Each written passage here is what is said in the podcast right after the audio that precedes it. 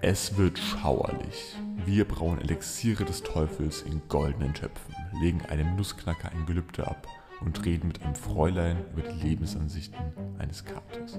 Hoffen wir mal, dass es kein schwarzer Kater, der uns von links über den Weg läuft, ist. Viel Spaß mit Sperren auf dem Balkon und ETA Hoffmann.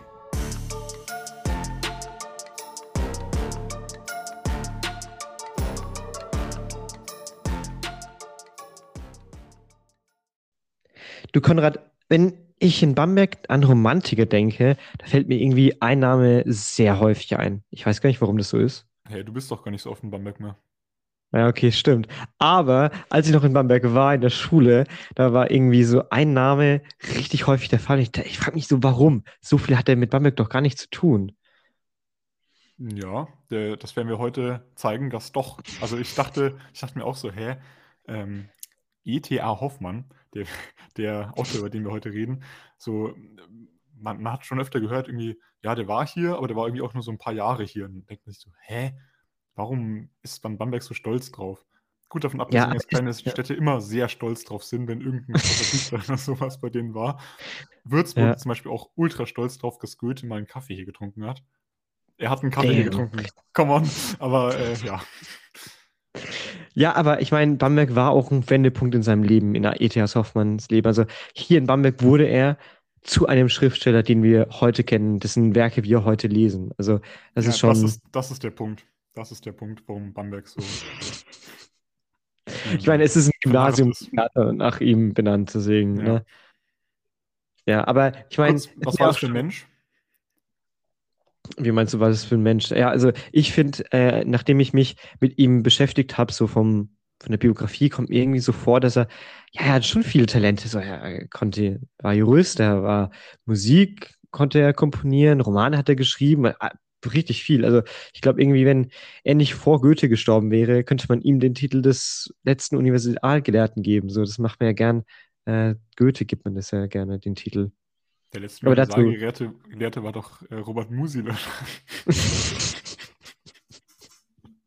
Gut, ob, um diesen ob das jetzt zu verstehen, sollten wir mal eine Folge oder eine Reihe über Robert Musil machen, falls das jetzt einem gar nichts sagt. Ich gehe natürlich davon aus, dass Leute, die hier den Podcast zuhören, sehr gebildet sind und mit dem Namen sehr viel anfangen können. Ich meine, natürlich, wenn Leute den Podcast hier hören, dann haben wir den ja schon erwähnt, deswegen ja. wissen sie den schon. Damit man aber, jetzt aber auch mit dem Namen E.T. Hoffmann sehr viel anfangen kann, würde ich sagen, machen wir einfach einen kleinen Lebenslauf, oder? Genau, fangen wir mal mit seiner Familie an. Also wir sind in Königsberg im 18. Jahrhundert, Ende des 18. Jahrhunderts. Damals war es noch Ostpreußen. Äh, heute ist es ja äh, Russland. Kalinin, nee, Russland, genau. Ja. Und Kaliningrad, wenn ich es richtig im Kopf habe. Und wir sind beim 31-jährigen Christoph Ludwig Hofmann. Ja, der arbeitet als Advokat, ist ein respektabler Menschen, in Königsberg, ähm, arbeitet am Hofgericht in Königsberg. Advokat, also war ein sehr bürgerliches Umfeld mal wieder. Ja, also der war auch, der war auch gut, hatte auch gut Geld, so, so ist es nicht. Zu Hause seine Frau, ähm, das ist eine, seine 19-jährige Cousine. Das sind zwei Red Flags, aber okay. Äh, ah. Lucy Dörfer. Und ja, die ganze Familie ist ja in der Justerei ziemlich bewandt. Der Vater von Louise äh, Albertine, also Christophs Onkel. War auch schon Advokat am Hof und äh, dort haben die sich eine bedeutende Stellung erarbeitet. Zusammen haben die dann drei Kinder. Der Sohn, natürlich, wird auch Jurist, der heißt ähm, Johann Ludwig Hofmann. Ähnlich wie der Vater. Ne? Äh, gut, der andere äh, Sohn heißt Karl Philipp Hofmann. Ähm, der. Philipp. Was? Nee, Philipp nicht ich. Hofmann. Ja, schon klar. Ähm, irgendwie habe ich das Gefühl, die mögen sehr gerne die Namen doppeln. Auf jeden Fall, der überlebt wahrscheinlich nicht so lang. Der wird nur fünf Jahre alt, weil danach wird er nicht mehr erwähnt. Und als jüngstes Kind kommt 1776 Ernst Theodor Wilhelm Hoffmann auf die Welt. Wilhelm? Und genau. Genau, also Wilhelm hieß jetzt von Geburt an, aber, und eben um dieses jüngste Kind soll es eben gehen, ähm, äh, ETA ist noch nicht geboren, mit 29 Jahren erst.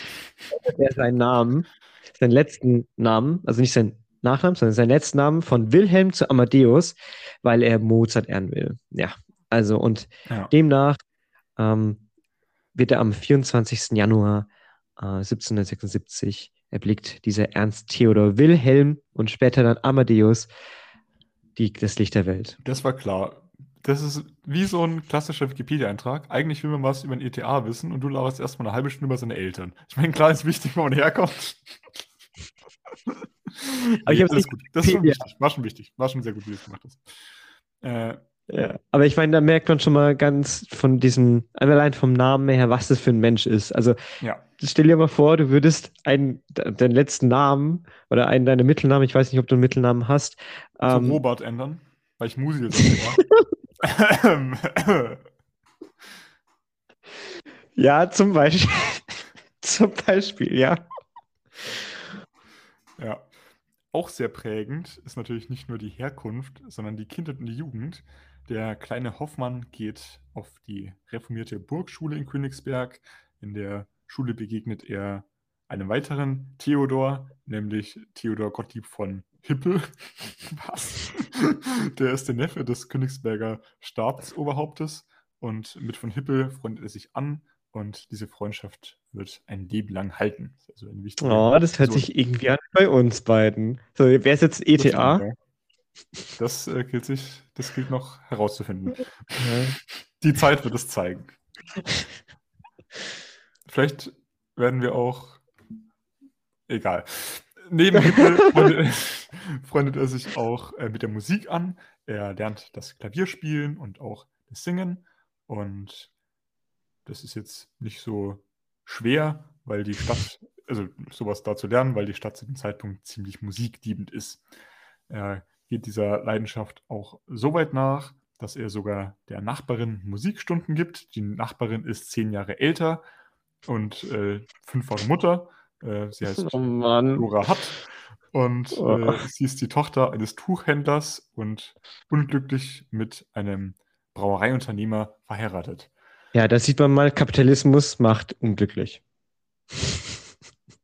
Ja, ja. Wegen Händler, egal. Mach weiter. Man sieht aber auch, Unternehmertum macht sexy. Naja. Naja, eigentlich nicht. Musikstunden machen sexy, weil Hoffmann verliebt sich in Dora.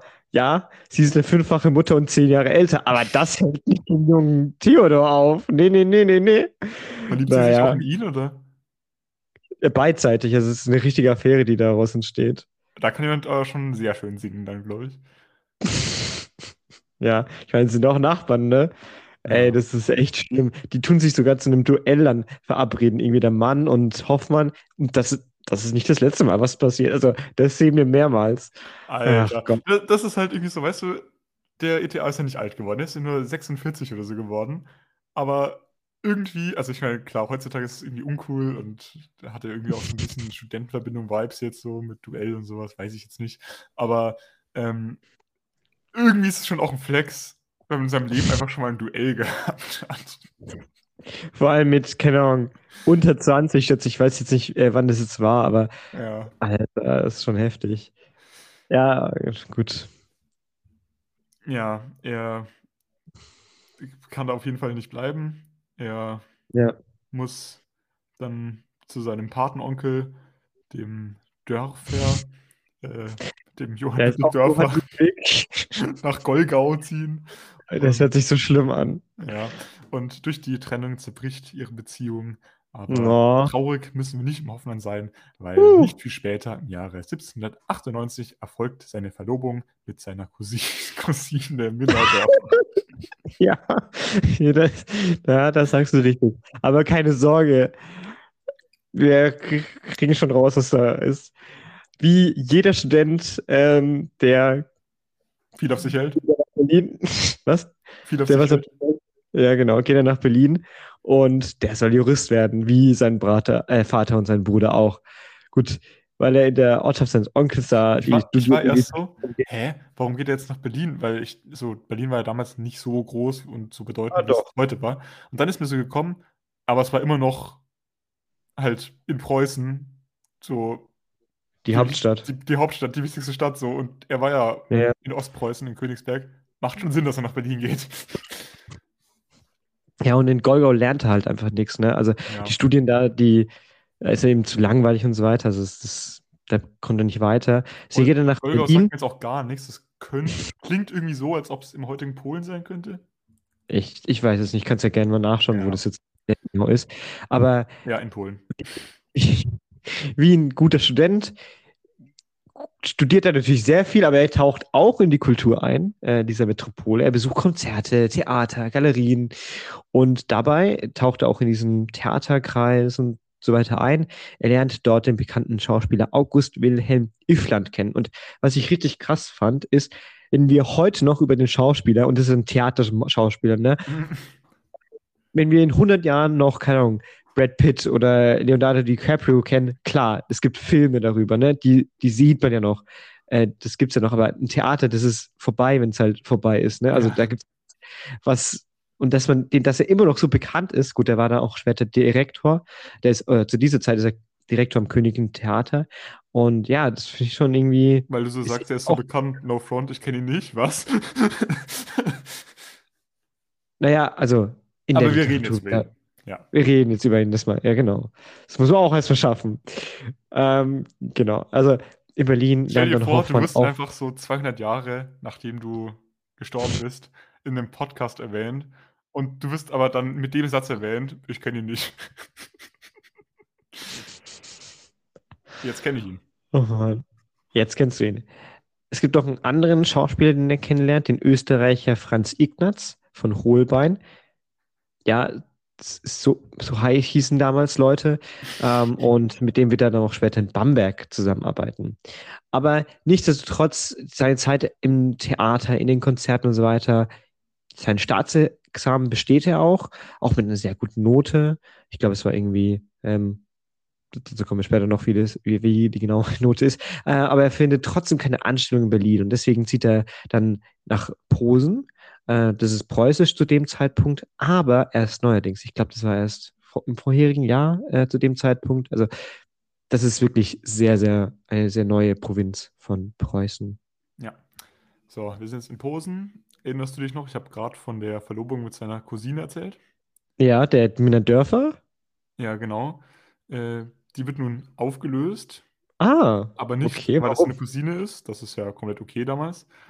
Ähm, sogar von der Familie gewollt. Er hat sich in der Zeit in Posen in die Polin Michaelina Rora Traczynski, Traczynski verliebt. ja. Und äh, mit der hat er dann am 26. Juli 1803 geheiratet und er tut dies in Missgun Missgunst der Familie. Und vielleicht ein bisschen in die, in Michelina und ich glaube, ähm, Michela wird sie dann auch genannt von ihm. Bin ich mir nicht ganz sicher. Also, das ist eine wichtige Person in seinem Leben. Also, ich weiß gar nicht, ob die richtig Deutsch konnte oder ob sie überhaupt ihre, äh, seine Werke lesen konnte. Aber damals sie ja auch gar, noch gar nicht so existiert haben. Also er hat ja da, war ja noch nicht bekannter Schriftsteller. Nein, nein, aber halt während des Lebens. Sie bleiben ihr Leben lang auch Ja, okay. zusammen. Ja. Ähm, und sie hält ihm ständig den Rücken frei. Es ist eine moralische Unterstützung. Also kurz, ohne sie hätte Hoffmann bei weitem äh, nicht so viel fertiggebracht, wie er es getan hätte. Also das, also sagt man nicht irgendwie, hinter jedem großen Mann steht eine Frau oder so und das, hier ist die Frau, die hinter äh, Hoffmann Das ist ein stand. sehr patriarchaler Spruch auf jeden Fall auch. Aber ja. Ich, wei- ich, Ähm, weiß, ich weiß nicht, woher der jetzt kommt, aber also was man sagte, also was ich damit sagen will, ist, äh, sie hatte mit einen großen Einfluss auf Hoffmanns Werke und natürlich auch Leben. Ja, also wa- warum ich jetzt gemeint habe, mit- ich weiß auch nicht, woher der kommt, warum ich meine, dass der so patriarchal ist. Warum muss die hinter dem stehen? Warum kann die nicht auch vorne stehen? Egal, wir machen mal weiter mit äh, der Lebensgeschichte von E.T. Hoffmann. Der geht jetzt nämlich nach Warschau. Er wird 1804 nach Warschau versetzt. Ein Arbeitskollege, der Assessor Julius Eduard Itzig, ähm, macht ihn dort mit der Literatur der Romantik vertraut. Äh, das ist ja dann so die Epoche, in de, die Literaturepoche, in der E.T. Hoffmann dann tätig ist. 1805 ist ähm, Michaelina schwanger. Sie bringt das einzige Kind, das die beiden bekommen, zur Welt. Das war Cecilia, äh, nach der Schutzgöttin der Musik benannt. Die wird allerdings nur zwei Jahre alt und äh, stirbt dann. Und Was bisher noch auch kein Thema war. Ja, Das ist auch das einzige Kind, das überlebt. Also die beiden werden auch kein weiteres Kind haben. Und ja, das ist Ja. dann. Was bisher noch kein Thema war, sind die Napoleo Napoleonischen Kriege. Wir befinden uns eigentlich schon längst mittendrin. In 1806 bekommt es dann auch der Hoffmann mit. Also, er hat es bestimmt mitbekommen, aber jetzt bekommt er zu, bekommt er es auch zu spüren. Und zwar, als am 28. November in Warschau die französischen Truppen einmarschieren. Äh, damals war es so, dass keine, also die Franzosen haben den preußischen Beamten misstraut und die einfach alle abgesetzt. Ist jetzt halt blöd, wenn man beim Staat angestellt ist für Preußen. äh, ja, äh, der war dann mal entspannt arbeitslos. Genau, also er verweigert auch einfach den Eid auf die neuen ähm, Machthaber und deswegen, also wie, wie auch kann, alle seine Mit, äh, seine Kollegen, also die gehen alle einfach nicht mehr zur Arbeit. Also die gehen schon zur Arbeit, aber die neuen Machthaber wollen die halt nicht, weil sie nicht Ja, vereidigt sie, werden. sie, durften, sie, sie, sie wurden abgesetzt als für Preußen arbeiten, also Ja. für Preu, um für Preußen zu arbeiten und äh, für die Franzosen wollten sie dann halt auch nicht unbedingt. Ja, aber ich finde es äh, interessant, dass man hier, wir haben, sind jetzt schon, wie gesagt, mitten in den Napoleonischen Kriegen. 1804 ist, nee, 1806, 1806 ist doch das Heilige Römische Reich Deutsche Nation aufgelöst worden, oder? Unter Mhm, ja. dem Franz dem Zweiten, glaube ich, oder? Und das kriegen wir hier in seinem Leben gar nicht mit. Also irgendwie interessant, wie viel Einflüsse vielleicht auf so normale Menschen hatte. Naja, das äh, Heilige Römische Reich Deutsche Nation ja auch jetzt nicht so mega den Einfluss hatte. Ne? Also die Nee, waren nee, ja sehr ja, aber- föderal, die ganzen Staaten. aber, aber das, das, das, äh, genau, das, das sieht man ja daran, dass Ja. wenn man gar nicht, gar nicht merkt, wie unwichtig das war und vielleicht ist es auch gar nicht so schlimm, dass es Ja. ja nicht war. Was viel wichtiger ist, ist nämlich Preußen, wie du meinst, föderalischer Bundes, föderaler Aspekt auch noch haben, Preußen den nicht mehr, aber es hat einen anderen Grund. Ähm, Berlin ist die wichtige Stadt in Preußen und dort geht er wieder hin, nachdem es dann in Warschau jetzt nicht mehr so ganz klappt. Und es, ist, es, geht, es geht ihm hier gar nicht gut. Ne? Es, es sind sehr schwere Zeiten, er nagt am Hungertuch. Wir findet einfach keine Stelle und ja, ein bisschen durch die verkaufte Zeichnungen und Komposition, ja, es klappt schon irgendwie, aber eher mehr recht als schlecht. Und Das äh, klingt sehr nach Bohem, Bohemien tun. Genau, Bohemian also da, Ja. schon ziemlich. Ich war, wo man nicht Gelehrte oder Bohem nennen soll, darüber können wir vielleicht später noch ein bisschen diskutieren. Äh, er sucht auf jeden Fall eine neue Stelle. Äh, Wenn ich es richtig äh, im Kopf habe, gibt er eine Annonce auf und es kommt dann ein Angebot aus Bamberg. Puh, Bamberg. Kleine Äh, Provinzstadt, vom, aber kleine, kleine- Provinzstadt damals.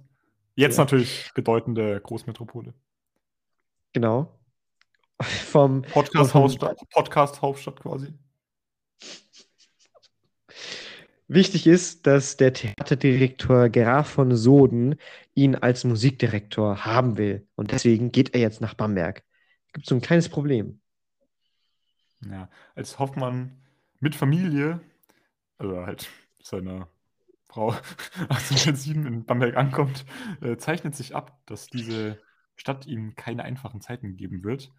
Äh, das soll aber sich dann doch als ziemlich prägend herausstellen. Wir haben es ja im Vorgeschmack schon äh, angesprochen. Die Zeit in Bamberg kann als Wendepunkt für Hoffmann gesehen werden. Äh, hier wird der Jurist Hoffmann, der er vorher war, zum Schriftsteller Hoffmann. Äh, er ist ja eigentlich als Musiker hier angestellt, also Mhm. äh, ist ja eigentlich, oder nicht nur als Musiker, er ist ja eigentlich im Theater. Und äh, als er die antritt, muss er erfahren, dass Graf von Soden, der Mann, der ihn in die Stadt geholt hat, das Theater verlassen und dass Heinrich Kuno seine Nachfolge angetreten hat. Mit ihm versteht er sich aber dann nicht so gut. Hoffmann meint über Kuno, er sei ein Unwissender, eingebildeter Windbeutel. Ja.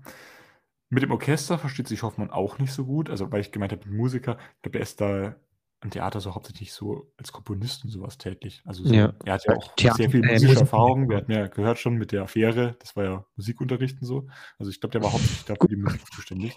Ist natürlich dann Gut, blöd, dass wenn du man sich, erwähnst. ja, ist natürlich blöd, wenn man sich dann mit dem Orchester nicht versteht. Äh, denn so seine Angewohnheit im Sitzen zu dirigieren, wird ihm als Unfähigkeit ausgelegt. die Stelle als Musikdirektor, da haben wir es jetzt, ne? Ich gemeint habe so, ja, er war irgendwie so Komponist, Musikdirektor war er, verliert, verliert er, obwohl er den Titel behalten darf. Äh, er will jetzt dann durch Musikunterricht und durch den Verkauf von seinen Kompositionen ein bisschen Geld verdienen. Er ist quasi wieder zurück in der Boheme. äh, das gelingt ihm. Wobei Boheme sagt man auch, wenn es eine Großstadt ist. Bamberg weiß ich jetzt nicht, ob man da das so als Großstadt bezeichnen kann, vor allem damals. Das gelingt ihm auch ganz gut, denn er findet äh, leicht Zugang zu den gut situierten Familien in Bamberg. Also zum Beispiel komponiert er dann für die Herzogin von Bayern. Ähm, nun ist unser lieber Theodor Wilhelm August, aber. Amadeus. Ja, ja. Der, lernt, der lernt einfach nicht aus seinen Fehlern. Weißt du, was jetzt kommt? Hast du eine Ahnung? Hm, hat was mit einer, einer Romanze in einem Musikunterricht zu tun? Ja, aber diesmal mit einer jüngeren. Und zwar bedeutend jünger. Die junge Julia Mark, eine Vorfahrin von Franz Mark, also dem Maler. Ähm, Krass, Julia, okay. Äh, so, solche, Querverweise, solche Querverweise liebe ich einfach in der Geschichte. Ja, Julia ist auch schon äh, jemand anderen versprochen, weshalb es bei der Verlobungsfeier im Schloss Weißenstein in Pommersfelden zu einer Auseinandersetzung zwischen den beiden zukünftigen Bräut zwischen dem zukünftigen Bräutigam und dem verheirateten Hoffmann äh, kommt, wo beide betrunken waren. Und äh, Hoffmann kommt einfach äh, generell in, so sehr sch mehr schlecht als recht über die Runden in Bamberg. Äh, Arbeit findet er nur sporadisch. Er zieht sogar einige Wochen auf die Altenburg, äh, hat dort die Gewölbe ausgemalt, ich, man muss ja nochmal betonen, dass er in Bamberg so sehr gut vernetzt war. Er hatte, ähm, ein, weil, die, weil ich gerade die Altenburg erwähnt hat, ein Freund von ihm, ähm, der ähm, Herr Markus, wenn ich mich recht erinnere, nachdem in Bamberg auch der Markusplatz, die Markusstraße und das Markushaus benannt ist, äh, der hat die Altenburg gekauft. Das war ein sehr bedeutender Arzt und da war eine große Persönlichkeit da. Ähm, und mit dem hat er dort zusammen gelebt. Er hatte auch ein Freund, den Herrn Kramer oder sowas, Kremer, ähm, mit dem er, der, der ein Verlag, Kunz, nicht Kremer, Kunz, der Verleger war und der dort seine ersten Werke so ein bisschen verlegen konnte. Und äh, ja, er, er, war dort einfach im kleinen Bamberg gut vernetzt und konnte diese Wende hin zum Schriftsteller dort so ausleben, eben auch und durch die durch die Hilfe seiner Freunde, ähm, die ihn dann zum Beispiel auf der Altenburg so ein Künstleratelier in so einer kleinen Bude ähm, beziehen haben lassen. Äh, er hatte auch in der Wohnung so eine kleine äh, Schreiber-, Poetenstube. Und äh, er soll auch eine ziemliche Lokalberühmtheit gewesen, zu sein, gewesen sein, weil er viel polarisiert hat, im Sinne von, dass er oft gesoffen und dann irgendwelche wilden Sachen gemacht hat. Also ich habe zum Beispiel gehört, dass er irgendwie so ein Sprachrohr gehabt hat und irgendwie, wenn Leute zu Besuch waren und dann auf der Altenburg und der hat ihn nicht gemocht oder auch in seinem Haus, dann hat er durch dieses quasi antike Megafon, sage ich jetzt einfach mal, äh, dann die Leute, wenn sie halt weggegangen sind, weil er sie, äh, weil, weil, weil er sie verjagt hat, irgendwie, hat er ihnen dann noch Beleidigungen hinterhergeschrieben und so. Also der hat schon ordentlich auf den Putz gehaut da. Es gibt auch so ein äh, Keller und Weinkeller und so, der jetzt noch berühmt ist, weil er da gesoffen hat. Also der hat, der hat sich da, der hat sich da schon krachen lassen, aber wurde dann jetzt eben, weil er dort wegen dieser Liebe äh, mit der Julia Mark in Ungnade gefallen ist, äh, musste er die Stadt wieder verlassen. Ja. Recurring Theme hier. Gut. Wiederkehrend ist nämlich ist seine Zeit in Berlin. Diesmal zieht er auch wieder nach Berlin, nachdem er halt Bamberg nicht so geil fand was ich nicht verstehen schon, kann. Er fand es nicht komplett scheiße. Ich glaube, die Umstände waren einfach, vor allem mit der Julia, dann ziemlich mies. Ja. Wobei Julia für viele Frauen in seinen Werken als Vorlage gilt. Ja, ja, voll. Äh, eine heißt sogar Julia in die Lebensansichten des Katamure, kommt er sogar vor, auch in Clara als Sandmann, also in Sandmann als Clara soll sie auch da sein und hin und wieder, also es sind die zwei, die mir noch im Gedächtnis geblieben sind. Auf jeden Fall in Berlin kriegt er jetzt endlich eine Stelle. Hat ja zweimal schon nicht geklappt, aber auch durch schön Vitamin B, nämlich sein Jugendfreund Hippel, den wir am Anfang schon erwähnt hatten, der hat Kontakt zum preußischen König, König Friedrich Wilhelm III. Und dadurch bekommt er jetzt endlich eine Anstellung am Kammergericht und ja, der verdient eigentlich ganz gut, nämlich 1000 Reichstaler und muss ja jetzt seine, seine Kunst nicht mehr verkaufen. Gut, auch seine literarische Ader darf man natürlich nicht vergessen. Er taucht wieder in diese Kulturwelt Berlins ein und lernt ja, da den Er Dichter hat seinen Ruf, den er in Bamberg ja aufgebaut hat, nach Berlin ein bisschen mitgenommen, beziehungsweise auch noch ausgebaut. Also er ist da immer noch so ein bisschen verschrien äh, und äh, Leute gehen zu ihm, weil er ein ziemlicher Lebemann ist. also es ist, es soll, es soll, es soll, also Leute sollen extra zum Beispiel nach Bamberg oder dann nach Berlin gekommen sein, äh, nur um zu gucken, wie der so tickt. Was der so von. Ja, solche Leute waren zum Beispiel der Dichter Fouquet, Chiasimo, äh, Ludwig Tieck, Josef von Eichendorff, der andere große Romantiker, zumindest gibt es irgendwie in der Romantik zwei große äh, äh, Leute, das ist Eichendorff und E.T.A. Hoffmann, oder? Irgendwie, ich hm, verwechsel die ja, auch schon wieder. Und den Maler Philipp Veit. Den ich merke schon, es ist gut, einen Freund zu haben, der Philipp heißt. Ich glaube auch, ich glaube auch. Ich meine, das andere war sein Bruder nach drei Jahren gestorben ist, aber egal. Andererseits äh, klärt das wieder die Frage, wer von uns ETA ist. ja, gut. Kannst ja nochmal deine Robert als zweiten Namen nehmen. Ja. Auf der, also jetzt in Berlin fängt er auch endlich mal an zu schreiben mit dem ganzen Zeug, aber ähm, nicht nur in dieser literarischen Teil seines Lebens geht es gut, sondern auch in der Arbeit. Also im preußischen Justizministerium geht es da ganz gut zur Sache. Der preußische Justizminister meinte nämlich, sein hervorstechendes Talent, sein Scharfsinn und die Präzision seiner Arbeiten und das angenehme Gewand, worin er auch die abstraktesten Sachen zu kleiden weiß. Punkt, lol. Seine schriftstellerischen Arbeiten tun seiner Fle seinen Fleiße keinen Eintrag und die üppige, zum Komischen sich hinneigende Fantasie, die in demselben vorherrschend ist, kontrastiert auf eine merkwürdige Art mit der kalten Ruhe und dem Ernst, womit er als Richter an die Arbeit geht. Kein Wort verstanden.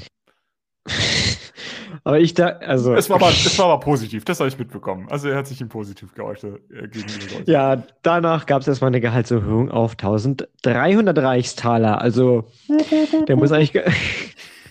der muss, der muss ganz schön gut gearbeitet haben. Aber trotz der guten Arbeit waren manche Menschen Hoffmann doch irgendwie ein Dorn im Auge. Und da gibt es sogar so eine bisschen eine blöde Situation, nämlich Hoffmann zitiert irgendwie direkt aus den Akten und das ist halt einfach Verstoß gegen das Gesetz und deswegen gibt es ein Disziplinarverfahren und der muss vor Gericht und so weiter. Aber das Problem ist, Hoffmann ist ziemlich krank und das macht ihm auch alles sehr zu schaffen. Vom Bett aus versucht er diese, äh, diesen, diese Anklage abzuwehren und er diktiert auch sein letztes Werk dort. Aber naja, das ist alles ziemlich ungünstig und er stirbt schließlich am 25. Juni 1822 an einer Rückenmarkslähmung. Ja, einem Teil, während er vielleicht in Berlin jetzt da ein bisschen in Ungnade wieder mal gefallen ist, einen Teil äh, vergisst er nicht. Er vergisst nicht seine Zeit in Bamberg. Die wird noch oft in seinen, die kommt noch oft in seinen Werken vor und Bamberg vergisst auch ihn nicht. Bamberg ist ziemlich stolz, dass Hoffmann dort war und dort auch so eine entscheidende Phase in seinem Leben äh, durchlebt hat. Und äh, wenn man schon mal einen wichtigen Schriftsteller in Bamberg hat, ne? Und du und ich als geborene Bamberger, dem müssen wir jetzt natürlich lokalpatriotisch ein bisschen nachgehen. Und alle, ja. die jetzt äh, hier zuhören, da müsst, müsst ihr jetzt durch das, äh, muss jetzt einfach kommen. Wir, äh, ich habe jetzt eine Auflistung gemacht von äh, Orten und Sachen, die es für über ETA in Bamberg gibt. Dort haben wir einmal das nach ihm benannte Theater, das ETA Hoffmann Theater. Das war auch tatsächlich genau okay. das Theater, wo er als Musikdirektor angestellt gestellt war. Wurde halt dann Gegen, ihm, ja. ihm, zu Ehren umbenannt. Gegenüber gibt es doch auch ein äh, ETA-Haus und ist jetzt heute ein Museum, oder? Genau, das war das Haus, wo er gelebt hat. Macht ja Sinn, dass man hat als Musikdirektor vom Theater... Arbeitsweg Ja, genau, dass man nicht so weit weg wohnt. Und da wurde so ein bisschen nachgestellt, wie er damals gelebt hat. Ich glaube, original ist nur noch der Fußboden, aber sie haben es zumindest so rekonstruiert Versucht. und irgendwie so genau möglichst äh, detailgetreu äh, nachgebaut. Es gibt auch einen E.T.A. Hoffmann Stadtrundgang per App. Und an dieser Stelle äh, möchte ich Ja. einen kleinen Verweis machen. Äh, Philipp, gibt es einen noch besseren Stadtrundgang als den E.T.A. Hoffmann Stadtrundgang über Bamberg? Natürlich, also die Folge 20 bis äh, 25 oder so, äh, könnt ihr mal in den 20,5. Podcast. Zwan- Ja, 20, 20.0 bis 20.5. Genau, da haben wir die so ein bisschen anders äh, formuliert. Egal. Auf jeden Fall, das ist ein super Stadtrundgang für Bamberg. Da hatten wir sehr viel Spaß, ihn zu machen. Und ich glaube, ihr habt noch mehr Spaß, ihn anzuhören. Vorwarnung, da waren wir beide noch drei Jahre jünger. Das muss man auch mal dazu sagen. Das ist schon ein bisschen her. Vielleicht sollte man ihn nicht. Man kann ja mal reinhören und die Klicks gönnen, aber man sollte ihn vielleicht nicht allzu arg zuhören. Wenn man dort zugehört hat, dann kennt man schon, was jetzt kommt, weil dort haben wir auch über die Altenburg geredet. Und es gibt auf der Altenburg die Dichterklause, die sein Freund, Markus, gehört hat und äh, die er mit Fresken bemalt haben soll. Die gibt es auch immer noch, die kann man auch immer noch begutachten. Es gibt auch immer noch das Haus mit dem Weinkeller von Kunz. Also Kunz hatte ich schon angesprochen, das war sein ähm, Freund, der auch Hoffmanns Verleger war. Der ist am Grünen Markt. Äh, dort soll er gesoffen und lustig gewesen sein. Und es gibt an diesem Haus ein Schild, das verweist, hier hat E.T. Hoffmann gesoffen. Also, Steht, steht es auch so drauf? nee, so ganz jetzt nicht drauf, aber in anderen Worten noch. Es war ein, wie sagt man, passives Zitat Ein oder so. Ein indirektes, indirektes Zitat. Ja, Ja. Es gibt auch noch das Wohnhaus, wo seine Gesangsschülerin, die Julia, die er als Vorlage für viele Frauen in seinen Werken äh, gedient haben soll, wo die gewohnt hat. Also ähm, die, die Familie. Das ist in der Langenstraße. Da kann man jetzt auch heute noch anschauen. Mhm. Es gibt auch ziemlich bekannt den Türknauf äh, von dem, äh, wo sein Freund Kunz, äh, der Verleger, äh, gelebt haben soll. Das ist eine Eisgrube und das als Apfelweib Ah. oder Apf- Apfelweibler bekannt ist. Und das kommt auch, das wird auch beschrieben in der Goldene Topf. Also ist auch ziemlich bekannt. Interessant. Irgendwie immer, wenn man E.T. Hoffmann im Zusammenhang mit Bamberg liest oder so, ist auch ein Bild von diesem komischen Türknopf abgebildet. Das ist so ein Gesicht. Ja, obwohl der Goldene Topf ja in D Dresden spielt. Ja. Ja, Also genau. Aber es ist eindeutig eine Anspielung auf diesen Türknauf da. Da wusste ich gar nicht, dass dieser Türknauf, der ist wirklich, dafür, dass es nur ein Türknauf ist, sehr, sehr bekannt in Bamberg. Ja. Ähm, Und natürlich Ich auch über Bamberg hinaus, hoffe ich. ja, natürlich, ich bin nicht in Bamberg gerade, deswegen über Bamberg hinaus. Du bist nicht interessant, bei der EU. dass es, ja. ja. Bald, Ja. bald auch nicht mehr in Europa, aber anderes Thema. Oh. Ja, mit der Beschreibung äh, des Kapuzinerklosters aus Bamberg lässt äh, E.T. Hoffmann die Elixiere des Teufels beginnen. Wunder Kapuzinerkloster, kommt dir bekannt vor? Ja, Wahrscheinlich schon. nicht, weil das Kloster gibt es nicht mehr. Es wurde aufgelöst. Hinweise liefern, liefert noch der Name von einer Straße, also die Kapuzinerstraße. Und an der Stelle von dem Kloster steht heutzutage eine Schule. Philipp, hast du eine Ahnung, welche das sein könnte? Ich habe so eine Idee, ja. Das ist äh, die, das Klaus-Gymnasium, kann das sein? Das kann sein, ja. Das ist es auch. Ja. Lustiger Zufall. Ich kenne zwei lustige Ganoven, die dort ihre Schulbank gepaukt haben. gedrückt haben, wie auch immer. Die, die Schulbank gedrückt haben, ja. Wo wir bei Gymnasien wären, es gibt das nach ihm benannte E.T. Hoffmann-Gymnasium in Bamberg. Ähm, Ist auch eine Musikschule, ne? Erwähnt, genau. Ist auch die, Muse, die musische Gymnasium in Bamberg.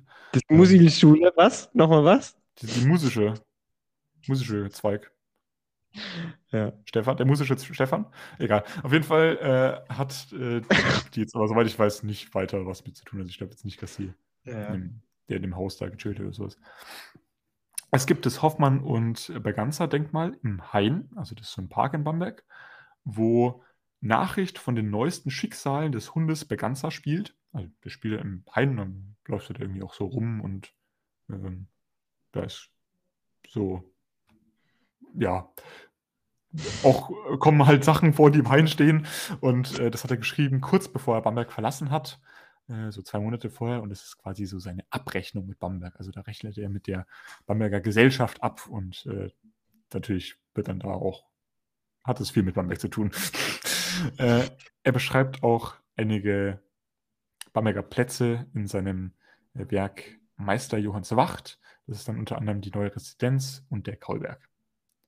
Ja. Nächstes Mal, wenn ich in Bamberg bin, werde ich auf jeden Fall irgendwie rumlaufen und klugscheißen.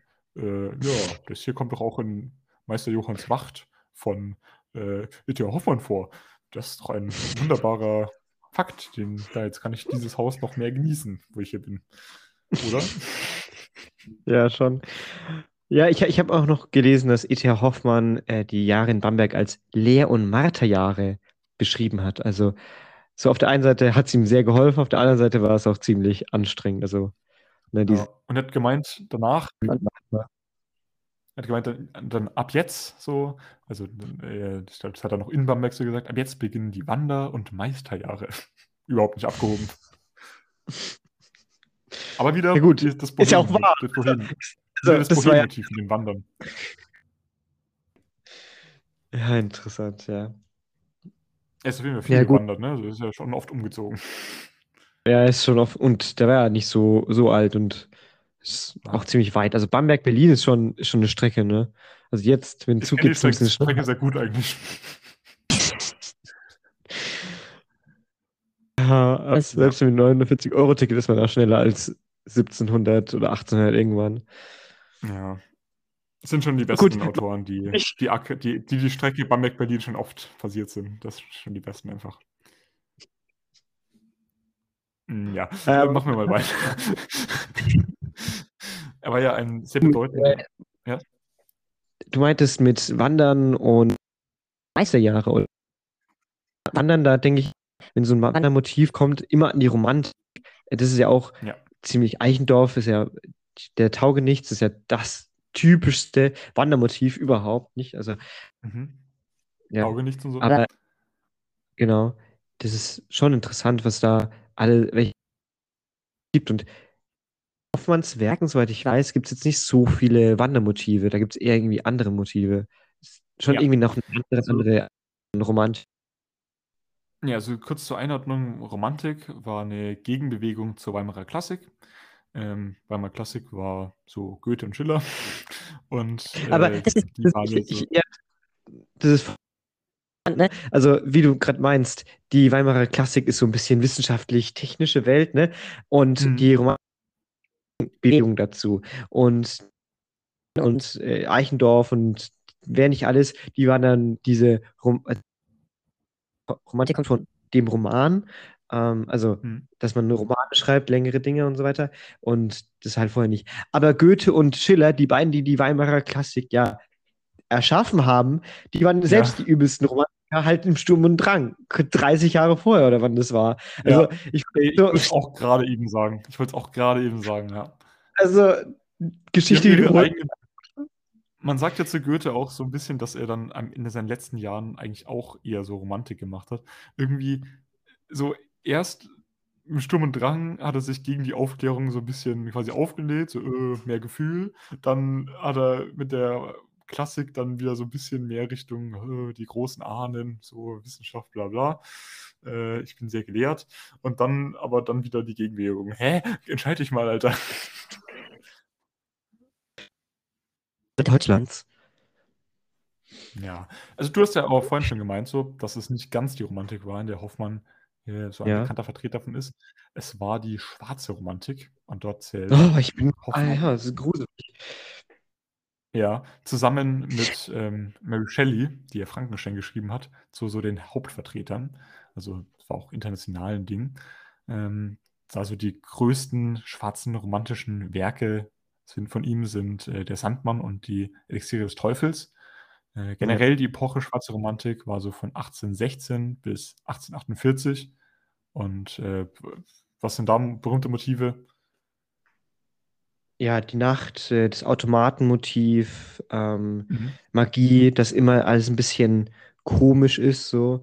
Also wenn man äh, Hoffmanns Werke liest, ich glaube, der hat keins in dieser Dimension geschrieben. Die sind alle irgendwie mit Magie verbandelt und ja, keine Ahnung, alles ein wenig, da, da kommt immer ein Twist mit was raus. Was? Es beschäftigt sich viel mit der menschlichen Psyche, es geht viel Ja, um Angst, jetzt, äh, beim Sandmann und sowas zum Beispiel, ähm, viel um Wahnsinn, viel um Tod. Es ist so ein bisschen die maximale Gegenbewegung zur Aufklärung. In Aufklärung geht es ja so um Rationalität und Erklär Erklärbarkeit. Hier geht es ja dann eher so um die Unkontrollierbarkeit des Geistes. Also nicht mehr, wir wissen alles und wollen streben danach, alles zu erklären, sondern hey, sei dir auch mal bewusst, dass es einfach Sachen gibt, die kannst du nicht beeinflussen. Und die findest du auch, da hast du Angst davor. So, du bist nicht der große Universalgelehrte, äh, sondern du bist auch verletzlich so. Du hast auch eine Seite, wo du nicht weiter weißt. Manche Sachen kann man nicht rational Mhm. erklären. Und diese Bewegung, der schwarze Romantik spiegelt sich dann auch in der Kunst wieder. Das hatten wir auch mal in der Schule, als wir den Sandmann in der Schule gelesen haben. Da haben wir dann, glaube ich, ein Bild vom Nachtmar angeschaut. Das hat dann so ein Bild von so einem Pferd, das irgendwie so sehr wahnsinnig ist und sowas. Ja. Kann ich mich nicht mehr dran erinnern. Aber ich glaube, wir waren noch in Kunst nicht zusammen, oder? Nee, das, das war in Deutsch. Achso, ich kann mich trotzdem nicht erinnern, auch wenn wir in Deutsch äh, die gleiche Lehrerin hatten. Naja. In der Kapuzinerstraße. ja. Aber eines möchte ich mit dir jetzt Das habe nochmal. ich, das hab ich in der Schule absolut nicht wahrgenommen, dass wir ein Buch von Hoffmann gelesen haben, der ja auch in Bamberg gelebt hat. Das habe ich irgendwie nicht gecheckt. Das habe ich nicht zusammenbekommen. Dass der, der Ja. das geschrieben hat, aus Bamberg, Aber äh, mit Bamberg was zu tun hat. ich habe mich schon sehr für die Geschichte von Bamberg interessiert und dann kam logischerweise Hoffmann auf und da habe ich auch mal die Biografie durchgelesen von Hoffmann. Und ich dachte mir so, so krass war der in Bamberg halt nicht, ne? Der war meistens in Berlin, irgendwo in Polen unterwegs und da war er in Bamberg ein paar Jahre und dachte mir so, warum macht Bamberg so ein großes Ding draus, dass Hoffmann da war? Und deswegen habe ich das gar nicht so ernst genommen, dass, ja, keine Ahnung, dass es da jetzt ein ETH Hoffmann Thea äh, Theater und so weiter das ist ein bisschen übertrieben, so ein bisschen Fame nehmen, so weißt du, ja. Jetzt weiß so man es. Der Ausgangspunkt des Schaffens. Des Schriftstellertums. Aber eine Frage würde ich gerne mit dir noch äh, diskutieren. Also Hoffmann haben wir hier, ich, ich kann mich nicht so ganz entscheiden, du hast es auch schon erwähnt, ne? Diesen Bohemische gibt's und aber auch diesen universalgelehrten Anspruch, würde ich mal so sagen. Also Ja. auf der einen Seite, juristische Examen hat er mit vorzüglich bestanden, das war die Note damals. Äh, die Auseinandersetzung mit dem Geisteszustand, das ist so eine Art frühe Form der Psychoanalyse, also Vorgänger von Freud und verarbeitet in den Romanen, wie jetzt in Sandmann und ja, ganz vielen anderen. Ne? Das ist das, ich glaube, das hat sogar Freud auch gelesen. So ein bisschen so Vorgänger von Stefan Zweig. Freud, Freud hat über, über ihn, über E.T. Hoffmann geschrieben, dass er äh, einer der Menschen ist, die dieses Unbewusste am besten verstanden haben. Genau, genau, so war das. Und da frage ich, das ist schon krass. So halt Psychoanalyse ist schon ein bisschen so medizinmäßig. Dann war er auch Schriftsteller, auch in allen drei Gattungen, ne? Lyrik, Epik, Drama, hat er alles durchgemacht und Oper da auch noch hinzugefügt. Weil du gerade Medizin angesprochen hast. Äh, ich habe ja gemeint, dass er mit ähm, dem Arzt, diesem Markus, befreundet war. Und in dem Mhm. Zusammenhang hat er auch sehr viel Fachliteratur über Ja. Medizin gelesen. Also der war auch Ja. medizinisch gebildet, war da interessiert, hat sich da weitergebildet. Der Markus hat da Ja. generell so versucht, äh, da irgendwie das alles äh, so ein bisschen zusammen weiterzudenken, wobei die Medizin damals, siehe die Molière-Folge über den eingebildeten Kranken, noch nicht das war, was sie heute war. Oder heute ist. Gut, aber das war jetzt auch äh, 200, 150 Jahre vorher Molière, aber egal. Ähm, In denen hat sich nicht so viel getan. Also schon einiges, aber ja. Ja, ja, also der, der kann super viel, ne?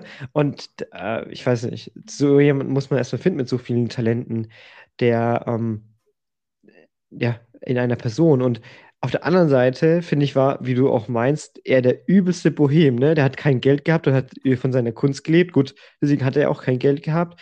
Dann er hat seinen scheiß Namen zu Amadeus äh, geändert, um Mozart zu ehren. Was ist das für ein Bohem-Move? Also, ne? der hat dann in Bamberg, ist nach Bamberg, der ist, der ist Jurist, ne? aber wird Musikdirektor in einer kleinen Stadt.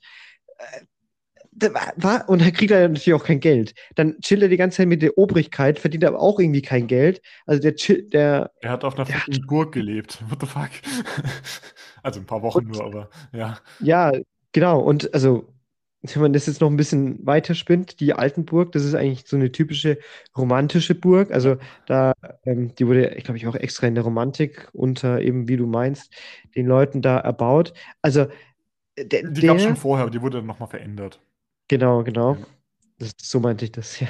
Ähm, da bin ich echt äh, irgendwie, er ist so die Vereinigung von allem, was Romantik ist, irgendwie, ne? Also, ja, ist schon faszinierend, dieser Mensch eigentlich. Und so alt ist er auch nicht geworden, ne? Ja, 46.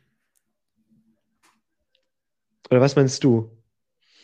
Ja, also ähm, ich würde sagen, diese Frage ist ein Universalgelehrter. Ich würde sagen, das war einfach das damalige das, das damalige Leben eines Bürgers und der damalige Bildungsstand eines Bürgers. Also natürlich, nicht jeder, jeder Typ, der Bürger war, konnte dann super gut äh, schreiben und musizieren und sowas. Aber so, wenn es noch nicht so unglaublich viel Wissen gibt, das zu lernen, also das gab damals schon viel Wissen, so meine ich das nicht.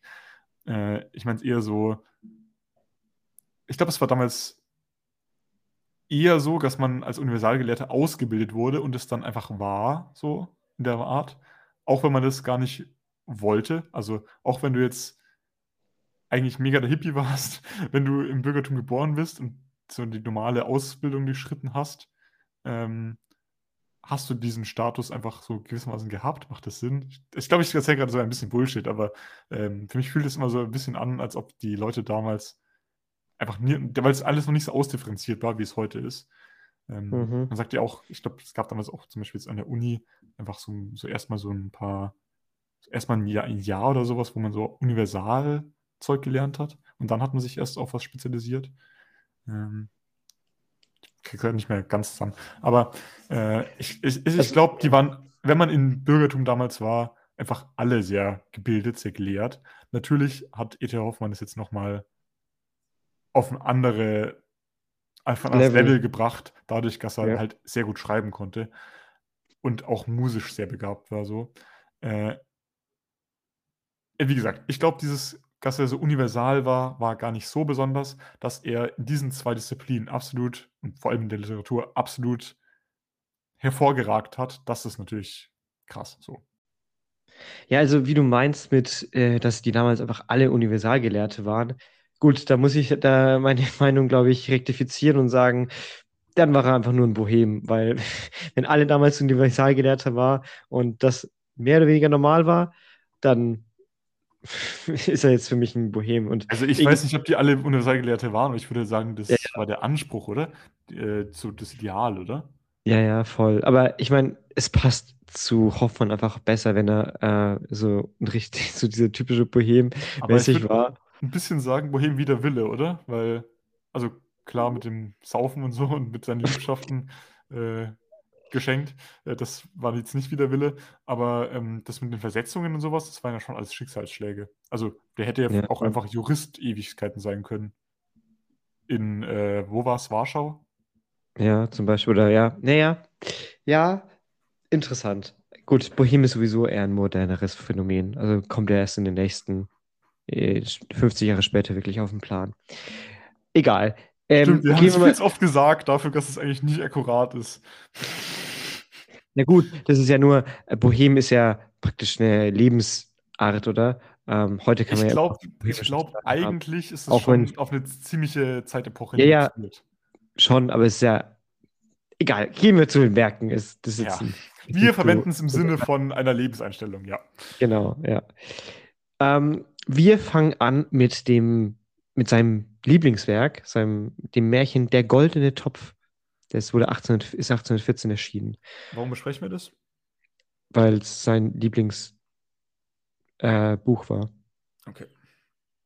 Ja, weiteres Werk, das wir besprechen, ist Die Elixiere des Teufels, 1815. Ich habe schon gemeint, eines der bedeutendsten Werke der schwarzen Romantik. Mhm. Muss man, muss man besprechen. Genau. Dann der Sandmann, weil äh, ich habe Konrad das Ricklerheft geschenkt äh, und er hat es immer noch nicht gelesen, deswegen möchte ich ihn zwingen, das zu lesen. Wir haben es eigentlich in der Schule mal gelesen. Genau. Eine, eine Person von uns beiden hat es nicht so ganz mitgemacht da im Unterricht. Also es im Unterricht schon mitgemacht, aber daheim nicht so ganz gelesen. Werden wir Ähm, besprechen Nussknacker und Mäusekönig von 1816. Hat das Ja. was mit dieser Oper von Tschaikowski zu tun? Ja, genau. Deswegen, genau. Doch, doch, ist eine Oper. Ist eine Oper, okay. ist eine Oper, ja. Und genau deswegen möchte ich es auch besprechen, weil ähm, äh, ja, das ist ja, das ist sehr bekannt, Mäuseknacker und Mäusekönig, die Oper, oder? Und deswegen bin ich sehr interessiert, was da drin steht. Kleine Anmerkung, dieses hat das was damit zu tun, war nicht gescriptet. Das war mir gerade wirklich neu und ich bin gerade so, was? Äh, ja, als nächstes machen wir dann das Flo äh, Fräulein von Scuderie. Das ist auch ein bekanntes Buch. Das gibt es als Reklamhörbuch, deswegen machen wir es. Äh,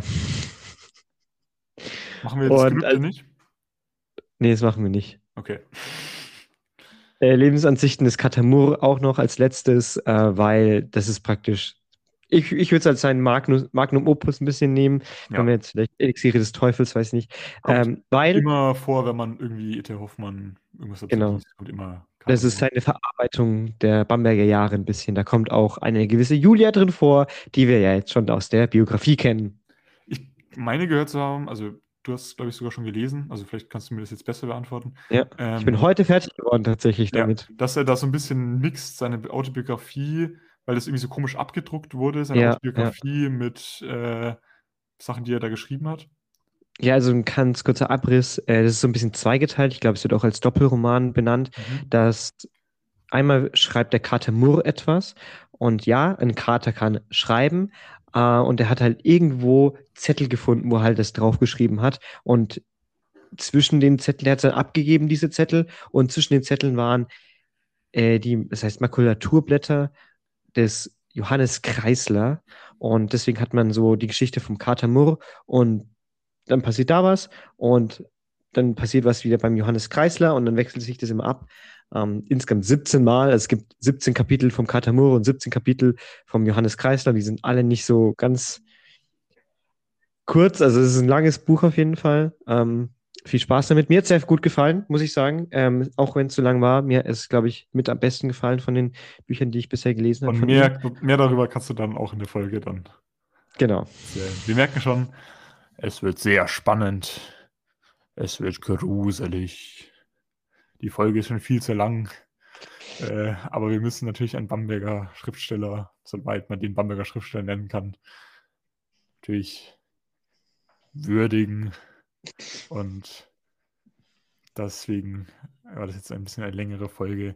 Es wird spannend, es wird gruselig. Was kann man noch sagen? Wir sind fertig. Wir haben fertig. Nein, wir sind noch nicht fertig. Wir fangen gerade erst an mit E.T. Hoffmann. Stay tuned auf ein schauriges Wiederhören. Freuen sich Konrad. Und Philipp. Auf Wiederschau. Ciao.